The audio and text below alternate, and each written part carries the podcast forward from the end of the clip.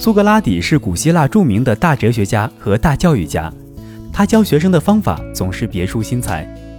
开学第一天，他对学生们说：“今天我们只学一样东西，就是把胳膊尽量往前抬，然后再尽量往后甩。”他示范了一下，结果所有的学生都笑了。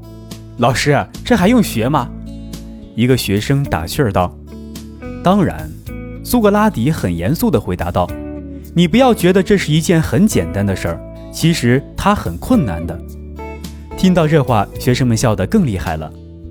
苏格拉底一点儿也不生气，他宣布说：“这堂课我就教大家好好学这个动作。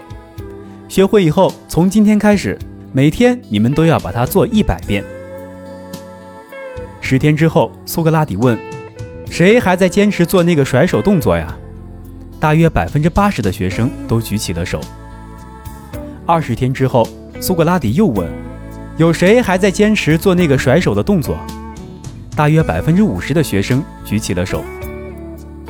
三个月之后，苏格拉底又问道：“那个最简单的甩手动作，有谁还在坚持做？”这一次，只有一位学生举起了手，他就是后来成为古希腊另一位大哲学家、大思想家的柏拉图。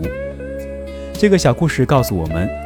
坚持是世界上最简单，同时也是最困难的事情，因为人人都能做到，却未必人人都做得到。只有那种即便一件简单事儿都能坚持做到底的人，才可能有所成就。